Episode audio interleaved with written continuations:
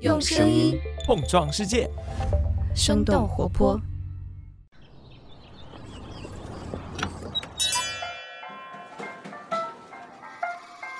您的生动早咖啡好了，请慢用。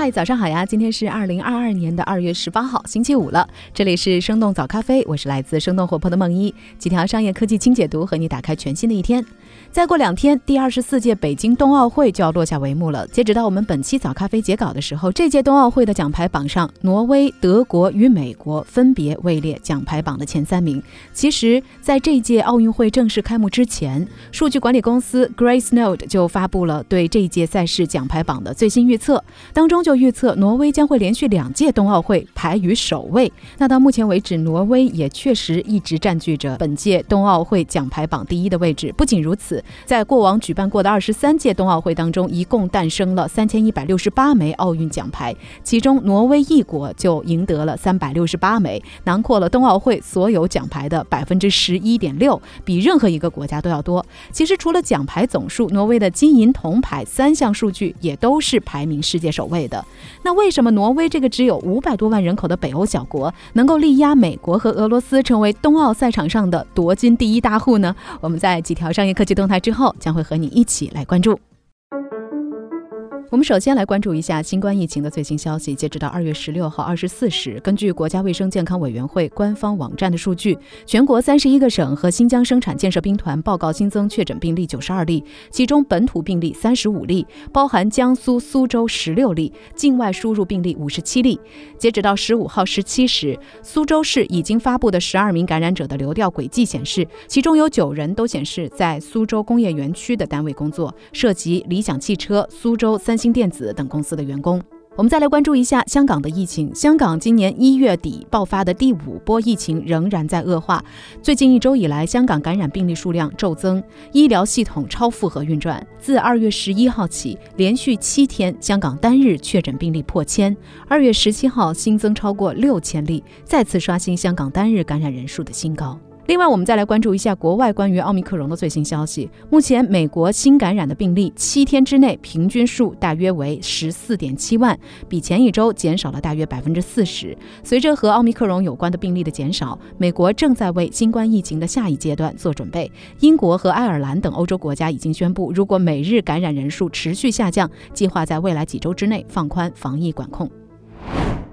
下面来关注一下天猫改版为猫享的消息。根据晚点类 Post 的独家消息，阿里巴巴 B to C 零售事业群将围绕大品牌开设天猫自营旗舰店，首先从三 C 品类推进。近期呢，会通过手机天猫 App 改版正式上线，届时该 App 将会更名为猫享，也就是天猫的猫，享受的享。根据晚点的报道，官方旗舰店和自营旗舰店就像是菜市场和自家超市。对于菜市场呢，平台只需要管理小商小贩，不需要盯着罗萝卜白菜。那自家超市则是需要关注到每一件货品。电商平台建立自营业务，可以帮助品牌扩大销售渠道，减小库存压力，并且改善消费者在物流上的体验，保证送货上门、次日达等等方面的要求。猫享的自营旗舰店，首先呢会从三 C，也就是计算机、通信和消费类电子产品入手。三 C 产品为标品，客单价高，而且头部品牌集中，平台能够与品牌有深度的合作，更好的对源头和货品来负责。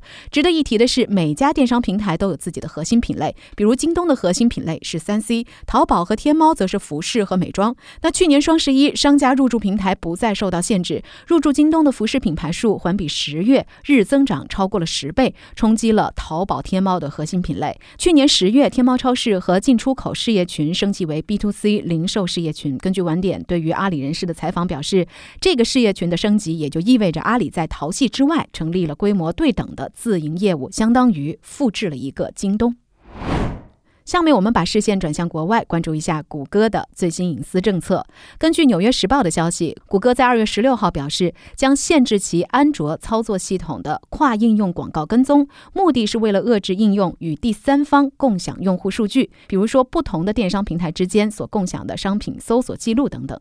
谷歌方面表示，它计划逐步淘汰广告 ID，这是安卓系统当中的一种跟踪功能，可以帮助广告商来了解用户是否点击链接或者是购买了产品。取代广告 ID 的是一种保护用户数据，但是仍然支持广告宣传的折中方案。但是 Google 还没有表明取消广告 ID 的明确时间，但是表示会将现有的系统保留两年，并且在今年发布更完整的测试版本之前，还会向广告商提供新提案的预览版本。与此同时，谷歌正在与开发商讨论新的方案设计，比如说如何在不损害广告商盈利能力的情况下来保护用户的隐私。根据 FT 中文网表示，谷歌已经与动视暴雪、DoorDash、多邻国和 Snapchat 等公司 Snap 合作制定计划。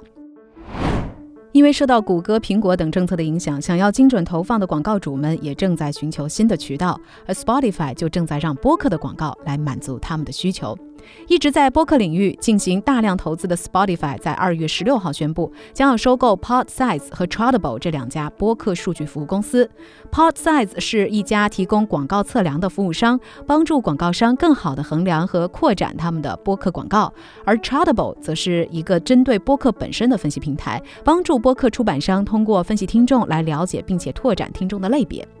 Podsight 和 Chartable 都是允许播客在他们的节目当中使用数据追踪服务的，包括用户是否听到了广告，以及他们在听到广告之后是否采取了行动。Spotify 方面表示，这笔交易对于公司来说是尤为重要的，这能够让播客扩大其听众群的同时，更容易将听众的兴趣转化为更为实际的购买行为。同时，Spotify 也计划在播客之外使用 Podsight 的相关技术，将其引入到 Spotify 平台的各个领域，包括音乐以及视频广告。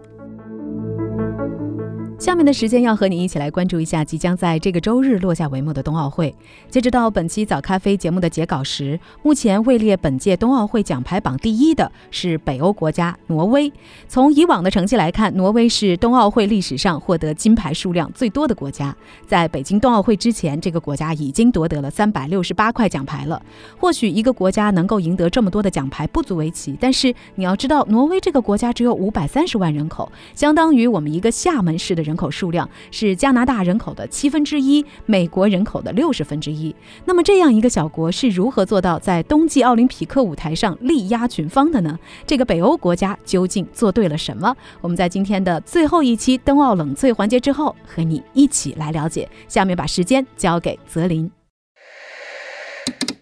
大家好，我是早咖啡的泽林。这周末就是北京冬奥会最后两个比赛日了，将会产生女子双人雪车和四人雪车项目的金牌。这次冬奥会，雪橇、雪车和钢架雪车三个项目一共产生了十块金牌。这三个运动项目看起来很相似，都是运动员乘坐设备在一条弯曲狭长的赛道里比赛速度。但如果你仔细观察的话，就会发现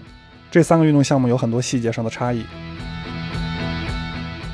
雪橇比赛中，运动员是躺在雪橇上面，脚在前，头在后。比赛开始时，运动员需要坐在雪橇上面，双臂用力向后推撑，来获得最开始的推力。之后呢，运动员需要不断调整重心和角度，力求以最短的时间过弯。雪橇运动员在比赛中的平均速度可以达到每小时一百二十到一百四十五公里，比国内高速的最高限速一百二十公里的时速还要快。不同于雪橇，钢架雪车的运动员以站姿开始比赛，他们奔跑大概四十米的距离来获得最开始的启动速度。之后，运动员需要趴在钢架雪车上，头朝前，脚在后。比赛中，运动员的平均速度可以达到每小时一百三十公里。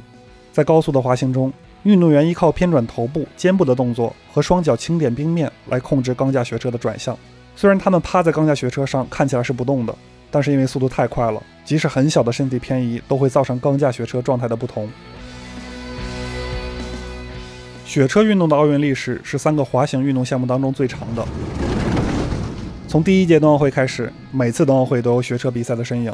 和雪橇、钢架雪车相比，雪车有一个外壳，它的造型更加贴近于车。比赛开始之后，运动员也是需要通过奔跑的方式来获得最开始的速度。不过之后，运动员们坐在雪车里，舵手呢通过车内的绳子完成对雪车的掌控。后座的运动员可以掌控刹车。不过在冬奥会的赛场里，为了追求速度，刹车的使用并不是很常见。以上呢就是今天的冬奥冷萃，下面请继续收听清解读吧。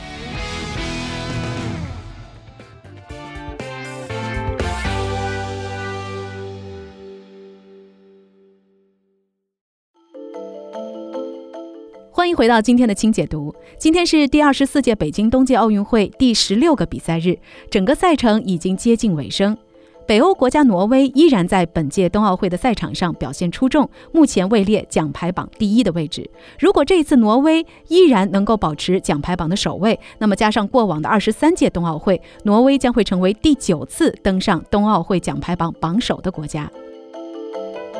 自1924年第一届冬季奥运会举办以来，挪威已经成为了冬奥历史上收获奖牌数量最多的国家了。要知道，挪威的人口只有530万，如果按照每百万人得奖率来计算的话，你会发现挪威在冬奥项目上的优势地位是相当惊人的。以2018年平昌冬奥会的成绩为例，上一届冬奥会奖牌榜第二位的是德国，他们一共获得了31枚奖牌。按照这个数据来统计的话，每100万德国人当中获得了0.3枚奖牌，而挪威上一届。一共获得了三十九枚奖牌，这也就意味着每一百万个挪威人当中就有七点三枚奥运奖牌。不仅如此，冬奥会史上获得奖牌数最多的运动员也是一位来自挪威的选手，名字叫做玛丽比约根。这位世界上最成功的女子越野滑雪运动员，一共拥有十五枚奖牌，其中包括八枚金牌、四枚银牌和三枚铜牌。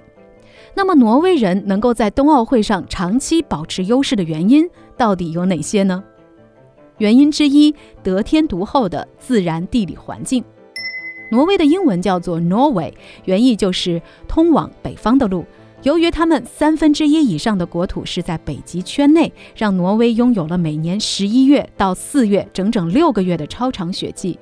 高原、山地、冰川也占据着挪威全国三分之二以上的国土面积。充足的降雪，再加上斯堪的纳维亚半岛的山脉贯穿挪威全境，山区野地众多，使得挪威也被称为天然滑雪场。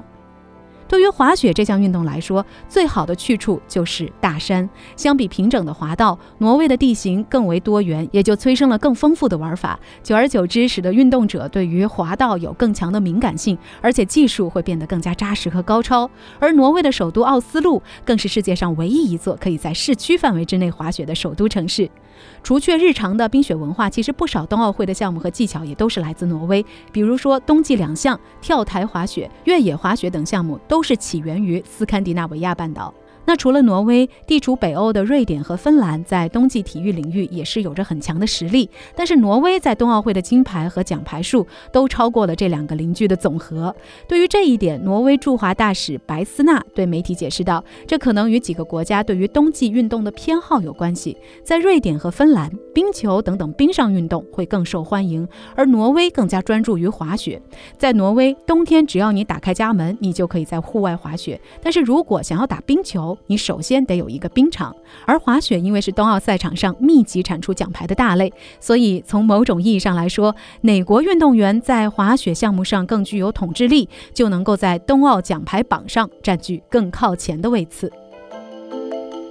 原因之二：雄厚的经济实力和高福利模式。一些冰雪运动很难普遍推广开来的一个重要原因，就是冬季项目的基础设施和装备更为昂贵。比如说跳台滑雪、雪车、雪橇赛道、冰壶等等，这些项目在世界上可能只是少数几个地方存在专业场地。对于冰雪运动这个烧钱的项目来说，地理条件优越显然不足以保证其成功。而挪威的经济实力，则是支撑这个北欧小国在冰雪项目上长远发展的助推器。依靠石油、天然气积累了大量财富的挪威是全球最富有的国家之一。他们的人均 GDP 弥补了挪威人口的不足。根据世界银行统计数据，二零二零年挪威的人均 GDP 是六万七千三百八十九美元，约合人民币四十三万，位列世界第四。所以，强大的综合国力也保证了挪威拥有雄厚的财力发展冰雪产业。从白雪覆盖的山顶到冰冷的峡湾，挪威大约有一百二十个滑雪场，适合从初级及到专业的所有滑雪者。由于挪威是高福利国家，所以他们的医疗保障体系相对完善而且发达。这也就意味着，在挪威运动或者是滑雪受伤是不用担心治疗的水平和费用等等问题的。参加本届冬奥会的挪威队负责人在接受多家媒体采访的时候表示，挪威的高生活水平有助于培养世界一流的运动员，尤其是提供免费医疗。保健和教育所带来的好处。原因之三，融入日常生活的冰雪传统与培育体系。在滑雪成为一项运动之前，滑雪板就已经成为了挪威的一种交通工具。挪威人的滑雪就像是我们日常骑自行车一样普遍。在挪威当地，有超过百分之二十五的国民参与到了滑雪运动当中来，也是世界上参与比例最高的国家之一。而让挪威人能够在冰雪运动项目上拥有绝对领先地位的原因，还在于他们的运动俱乐部。在挪威，一共有大约一万两千家本地的运动俱乐部。根据了解，这些俱乐部几乎遍布挪威的每一座小镇和村庄，而每一个俱乐部都有志愿者以及赞助商来组织活动。因此，挪威人口的百分之四十二都是当地体育俱乐部的成员，而百分之九十三的挪威孩子和年轻人都至少参加了一家本地的俱乐部，并且会经常。参与冰雪项目当中，所以挪威不仅高山滑雪和越野滑雪能够称得上是挪威的全民运动，甚至跳台滑雪这种极小众的项目在当地也是非常流行的。不仅如此，参加本届冬奥会的挪威队负责人表示，为了尽可能的减少体育项目给青少年所带来的潜在焦虑风险，挪威取消了国内青少年体育项目当中的各种排名，并且禁止任何人在青少年十三岁以前记录他们的各项比赛得分，并且鼓励青少年。在十五岁之前尝试各种运动，他们的这种培养模式可以让青少年有机会接触更广泛的运动项目，发展出整体的运动能力。挪威奥委会主席汤姆特维特在稍早前接受《卫报》采访的时候表示，挪威所有的奖牌都是来自当地俱乐部的运动员。如果一名运动员表现出色，他将会被带到挪威的精英体育中心，在那里接受更高水平的指导和顶级运动科学训练的支持。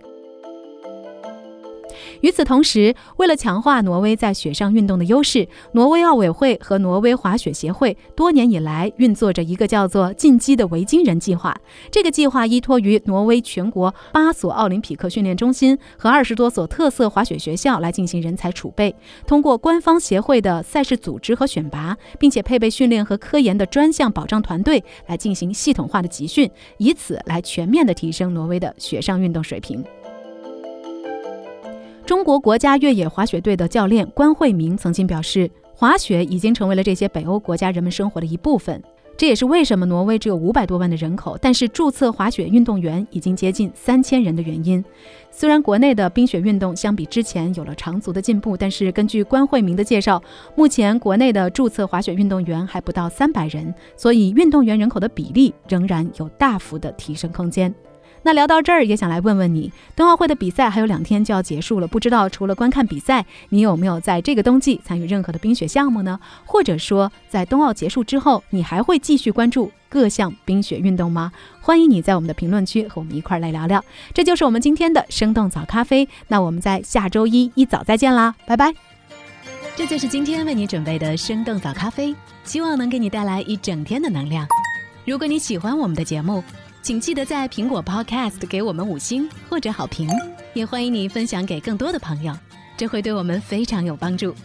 同时，你也可以在公众号和微博搜索“生动活泼”，声是声音的声，这样就可以了解更多与我们节目相关的信息啦。生动早咖啡，期待与你下次再见。